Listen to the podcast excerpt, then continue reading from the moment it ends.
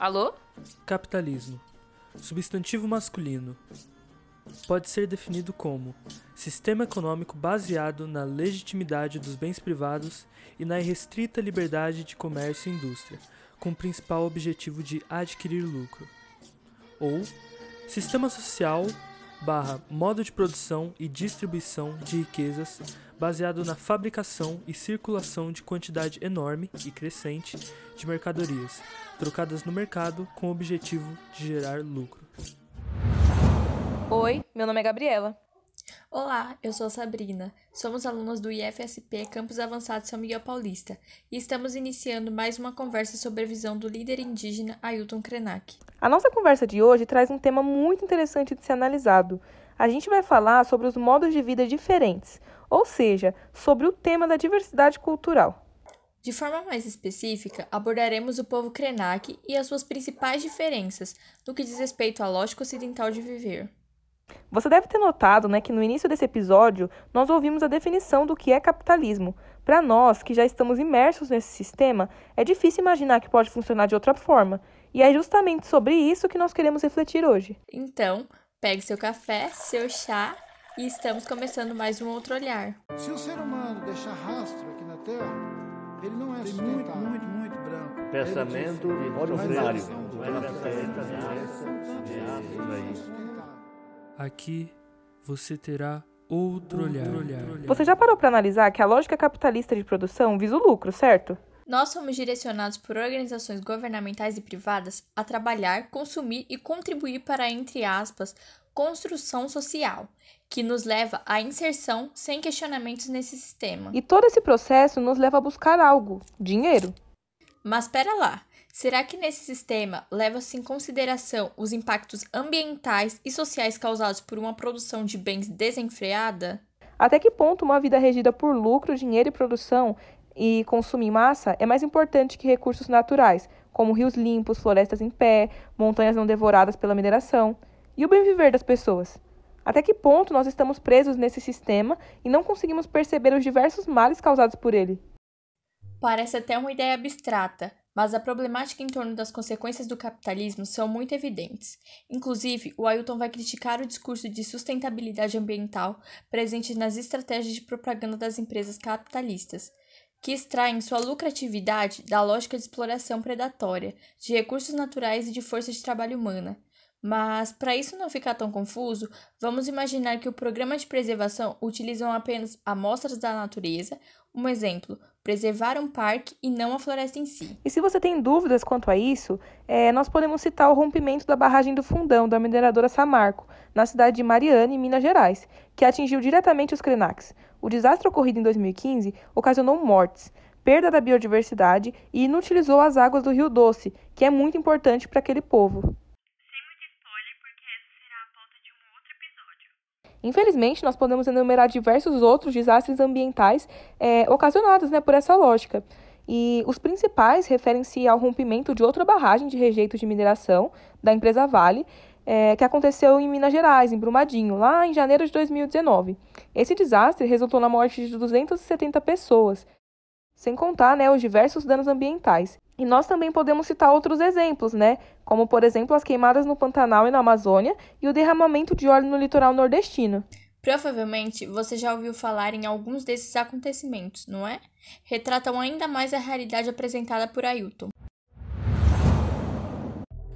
A ideia de que os brancos europeus podiam estar colonizando o resto do mundo estava sustentada na premissa de que havia uma humanidade esclarecida que precisava ir ao encontro de uma humanidade obscurecida, trazendo-a para essa luz incrível. Esse chamado para o seio da civilização sempre foi justificado pela noção de que existe um jeito de estar aqui na Terra, uma certa verdade, uma concepção de verdade que guiou muitas das escolhas feitas em diferentes períodos da história. E a partir desse trecho, que foi narrado por Vitor Moraes e escrito por Ailton Krenak, nós podemos refletir sobre a perpetuação de idealizações presentes na nossa sociedade desde o período colonial. Entre elas, nós podemos citar a chegada dos portugueses e o seu olhar ambicioso de dominação sobre os indígenas. Exatamente, Gabs. E pensando que os modos de vida são diferentes, naquele período isso foi fortemente utilizado para compor a ideia de supremacia. Sendo assim, somente os europeus eram considerados humanos. E esse pensamento chegou até os dias atuais, reforçando uma ideia antiga de, entre aspas, civilizar os povos indígenas. A exemplo disso, nós podemos dizer que a transformação forçada pelos portugueses sobre os indígenas tinha como um dos objetivos transformá-los em mão de obra útil, seguindo o modelo ocidental, ainda no período escravocrata.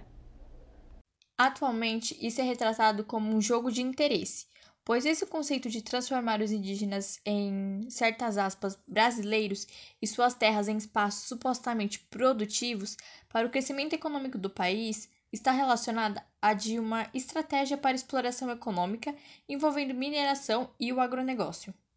A ideia de culturas indígenas, entre aspas, atrasadas e selvagens, que atrapalham o progresso, é extremamente errada, acarretada por uma triste herança colonial. Essa lógica significa dominação e, consequentemente, a invasão de territórios. Para demonstrar as consequências dessa invasão, segundo dados do Plano de Prevenção e Controle do Desmatamento na Amazônia, PPCDAM, as áreas habitadas por povos indígenas possuem uma maior proteção ambiental. Além disso, Ailton fala que a natureza é muito mais importante, pois faz parte do que somos. Para essa instituição, é como se bastasse manter apenas alguns lugares como amostra grátis da Terra. A fala anterior foi narrada por Victor e foi retirada do livro Ideias para Diário Fim do Mundo. Retrata a forma como as grandes empresas pensam sobre o meio ambiente. Com toda certeza, Sabrina. E nós também podemos analisar a chamada faixa verde, entre muitas aspas, né? Nós sabemos que para as grandes empresas, na verdade, a ideia de ecologia e defesa dessas áreas não passam de marketing, porque a prática é bem distinta. Não se esforçam nem para combater as extrações ilegais das partes preservadas, esforçando-se, inclusive, para alterar regulamentações que restringam as atividades mineradoras. Ou seja, existe uma posição muito calculada que mistura violações ambientais e fachada verde para disfarçar com marketing, mesmo sendo responsabilidade muitas vezes contractual dessas companhias. Elas alcançam formas de descumprir as leis e romperem acordos com êxito. Outro ponto muito importante de ressaltar é que nós estamos acostumados a mantermos ideias fixas, contribuindo para a construção de um imaginário coletivo. Nós estamos acostumados com ideias que já estão prontas, que estão enraizadas na sociedade. O pensamento ocidental não trabalha com a possibilidade de uma outra realidade. Romper com essa perspectiva que já está colocada de um modo quase que fixo para nós é o que o Ailton busca com as suas ideias. Com certeza, Gabs. E para isso, ouviremos a seguir uma metáfora dita por Ailton no livro Ideias para Diário Fim do Mundo. Ela novamente será narrada por Victor. Por que nos causa desconforto a sensação de estar caindo? A gente não fez outra coisa nos últimos tempos senão despencar. Cair, cair, cair. Então por que estamos grilados agora com a queda? Vamos aproveitar toda a nossa capacidade crítica e criativa para construir paraquedas coloridos. Vamos pensar no espaço não como um lugar confinado, mas como um cosmos, onde a gente pode despencar em paraquedas coloridas. Há centenas de narrativas de povos que estão vivos, contam histórias, cantam, viajam, conversam e nos ensinam mais do que aprendemos nessa humanidade. Nós não somos as únicas pessoas interessantes no mundo, somos partes do todo.